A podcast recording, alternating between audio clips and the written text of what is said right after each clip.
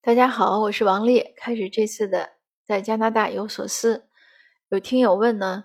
呃，大温地区和维多利亚地区的公立高中哪一个好？我坦率的讲呢，我不知道，没有比准确答案，因为这两个城市呢，我都不是我去，就我没有切实的生活过。呃，温哥华去的多一些，维多利亚去的少一些，但都是路过，也没在那儿，孩子也没在那儿上过高中。但是从我对加拿大教育的观察和体会呢，公立高中呢本身差异都不大，所以我就总有家长想挑说哪个中学好，我觉得真的是，尤其特别对留学生来说，真的不用挑。呃，但如果你要挑呢，说温哥华和维多利亚市呢，这俩城市它各有特点。温哥华呢，可能经济活动更多一些，人更多一些，那相对的呢，可能治安就更。不能说更乱吧，但是肯定就是更闹腾一些。那维多利亚呢，就是相反，维多利亚呢是 B.C 省的省会，所以那个城市呢，呃，治理的肯定更好一点，人少，而且因为都是公务员多嘛，它这个经济活动少嘛，它所以气氛也不太一样。那如果我是家长呢，我可能更会选哪个城市呢？呃，或者哪个城市附近呢有我的亲戚啊、朋友，这样孩子如果需要照顾啊。呃，他能更容易得到帮助，或者孩子周末馋了想去哪儿吃个饺子，对吧？还有个地儿能收留他，这是我觉得值得考虑的。当然，从维多利亚来说呢，因为他要坐轮渡，嗯，过那个海峡，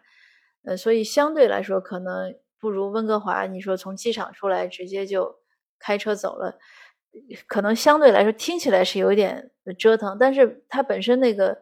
轮到轮渡呢，它也有。如果从机场出来呢，它也有直达的，应该是直达的班车吧，也能到，然后从那边也上车，也所以也还算方便。尤其对留学生来说呢，他反正也不开车，所以会有一点差异，但是差异也不大。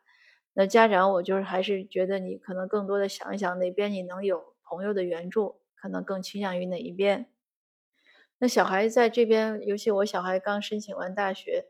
我觉得这个小孩申请大学呀，完全是靠自己这个选择和成绩，学习成绩呢还是很重要。虽然这边没有高考，也没有什么通考，那他其实很更重要的是平时的成绩。所以孩子的平时的成绩呢，还是要抓紧。呃，课外活动呢也不错，但是课外活动呢，从升学来说呢，包装的意义没有那么大。有些家长呢就削尖脑袋要包装自己的孩子。我确实很反对这样，我觉得这也弄虚作假。因为孩子是其实是需要从课外活动中获得能力，或者激发他的内驱力，让他更好的认识这个社会，找到自己的兴趣，呃，学会怎么和人相处，学会怎么就是去处理一些问题，而不是说你把他搞的就是给他搞得多高高大上去包装他，那孩子从中呢可能更多的学到的就是虚头巴脑。这个我觉得也不好，呃，那如果留学生的家长呢，可能也不具备这样的一种操控能力，那反而可能不错。你就让孩子自然而然的，呃，好好学习，参加一些本学校的活动。如果申请加拿大的大学呢，这样的满足了之后，应该都问题不大。你当然要申请说美国的藤校啊什么，那是一回事儿。但是那个如果真的申请美国藤校的这些呢，可能它确实是个。挺难的挑战，现在听说可能对留学生就更难了。那加拿大的大学呢，确实是不错的，我觉得一般的都是可以考虑的。那留学生呢，更是这样，你来了呢，首先是学好英语，多了解本地情况，呃，培养兴趣，多和本地人打交道，然后这样的能在加拿大申请到一个理想的大学、不错的专业就很好了。所以家长呢，我也建议不要给孩子太多的压力，因为孩子呢，他初来乍到一个地方，他也有语言挑战啊，有社会就生活习惯的不这种不适应啊，所以他本身压力是很大的。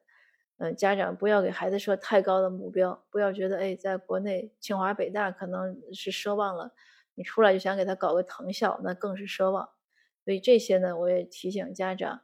呃。尤其是留学生的家长呢，要提前想好。那说到这儿呢，我就再多分享一下。今天我呢听到一个故事，说有一个，呃，也是个留学生呢，来这儿上大学。那和陌生人一交流呢，就很不慎的把自己的一些个人信息透露给那个人了，那当然有点小麻烦。那所以我也提醒家长呢，如果孩子留学前就出来前呢，你更多的是要教他一些，呃，比如说生活守则呀、安全守则呀，啊或者怎么做饭呀、怎么照顾自己啊，呃，怎么收拾自己的个人物品啊，就这些的生活常识和技巧。那虽然加拿大呢，它是个治安还不错的社会，但是哪个国家都有犯罪。嗯，而且有的时候它有有些也谈不上是犯罪吧，但是，呃，可能哪些都有一些不好的人需要小心。那孩子们呢，你不管在哪儿都是，呃，对于个人信息啊要慎重、妥善的保管，不要随便给别人。那轻易呢，不要在网上老老晒自己的照片。呃，再亲密的关系呢，有一些隐私的照片也不能晒，也不能发，这都是基本常识。网络安全，呃，那还有在加拿大这边呢，北美其实都是这样。嗯，我想我我不知道现在国内是怎么教育，但是他肯定是这样，陌生人给的食物呢，你轻易不要去吃；饮料呢不要喝，而且喝饮料呢，打开瓶的那种就是开了的东西呢不要喝，因为加拿大这边它确实有毒品问题。那年轻人一起聚会呢，有时候嗨起来呢，可能也会有的一起吸毒啊什么。所以，一般的大学生呢，我跟我朋友的孩子都讲，你大一的时候呢，不要去混那些新生的 party，尤其你语言还不熟的时候，呃，因为你对这边有一些文化呀、语言不熟悉，你不知道它指的是什么，可能我就害怕他也许会误服了一些青年人之间传递的不好的饮料。那这些呢，都是要注意的。那还有呢，这边他很习惯 AA 制，如果他说我们一起去吃个饭吧，我们一起喝咖啡吧，并不意味着他请你。呃，除非他说我请客，当然反过来呢，你也可以这样对待对方，大家都能很坦然的接受。可能现在国内这个风气也差不多了，所以这个钱上呢，也是一个需要自己照顾自己的地方。那还有呢，我以前也跟很多年轻人讲过，一般呢，除非特别亲密的关系，就是你轻易不要到他的住的地方，他呢也应该轻易不到你住的地方。比如说学生住宿舍，那你们可以在。公共场合见面，不要说你到我的房间来，那他让你到他房间呢，尤其是异性的也要注意，你不要进去，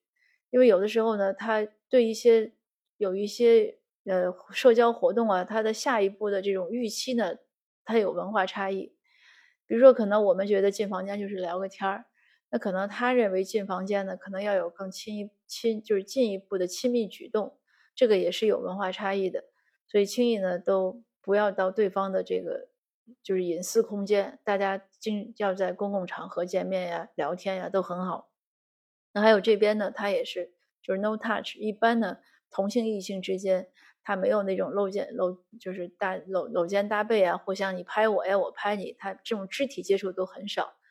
所以，如果尤其是异性，尤尤其对一些女生来说，如果异性他就哎老喜欢拍你一下呀，或者抱你一下，这个是不对的。呃，那你就应该是给他一个很明确的一个一个拒绝，就是哎，请你别碰我。他应该是能接受，但是他会 say sorry。但是如果你不表态，虽然你也不喜欢，可是呢又不好意思说，他有可能会认为你是一种默许。他的那个有的有有有的人那个肢体的这个亲密活动呢，可能就会增加，那这样就不好。所以呢，要勇敢的 say no。凡是你不想接纳的，你就告诉他，哎，你不要碰我。No touch, thank you。他也就知道了。或者如果他有的人有些异性，他可能想跟你聊天啊，或者怎么样，但你现在不想聊，你跟他说对不起，我现在不想不想聊天，他也会接受，他不会生气。因为英语呢，像我以前经过这个学期的学习呢，我也在分享中讲过，英语呢是一种 low context，就是低语境的语言，所以他们会直接能接受这种字面意思，不会有深想。就他不会深入思考，而且他 say no 呢很容易，他对你 say no，他对你说不呢也很容易，你也别多想。你说现在我不想聊天，他不是说不是你对他个人有意见，可能只是你现在头疼，或者你不舒服，或者你现在要忙着写作业，你不想被打扰，所以呢他是不会有问题的。那这个也是提醒我们很多年轻的学生啊，留学生，特别是女孩子，要注意会保护自己。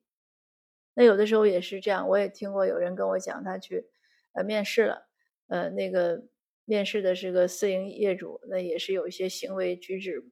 不好、不妥当。那这样的情况下呢，就坚决拒绝，嗯，可以马上离开，说我我不面试了，谢谢，我走了，或者就是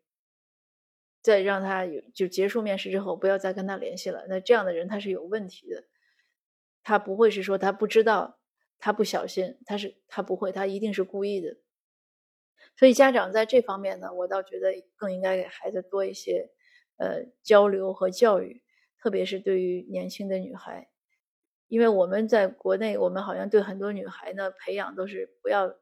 不要拒绝别人呀，有的女孩也比较温和呀，也不想拒绝别人啊，呃，那这样呢反而有时候会给自己造成一些困扰和麻烦。那今天的分享呢，呃，就到这儿，大概就讲，就是从高中讲起，顺便讲了一讲小留学生啊，年轻人出来，呃，你怎么学会一些一些特别需要注意的保护自己的事情。那最后想说呢，不管什么时候，只要发生了令人不愉快的事情，你要第一时间告诉你的学校的老师，呃，告诉你的 counselor，告诉你的监护人，呃，甚至可以报警。不管发生什么，如果就是别人侵犯你啊，或者欺负你啊，这个都不是你的错。特别是一些年轻的女孩，你要有这样的意识，这个不是你的错，你是受害者，你不要不好意思，你就要马上告诉别人或者去报警。呃，这个社会一定是会保护你的。那，当孩子和家长讲了，家长也不要埋怨孩子，呃，不要责备孩子，不要说你怎么连这个都不懂，这样的话呢，都是很伤人的。如果孩子在外面呢，又出现了一些没有想到的一些意外，呃，尤其是一些女孩子会有时候遇到一些骚扰，那家长呢要给他应该是给孩子很强大的一个支持，然后鼓励孩子怎么去解决这个问题，去面对，而不是去批评或者责难孩子。那这也是一个提醒吧。当然，我相信很多家长是一定是会站在孩子的背后，成为孩子最坚实的靠山，因为只有这样。孩子呢，才更有信心，才能走得更远。那好，今天的分享呢，就先到这儿。呃，谢谢大家的收听，我们下次见。如果您有什么问题呢，或者想讨论的话题呢，也欢迎留言给我。谢谢。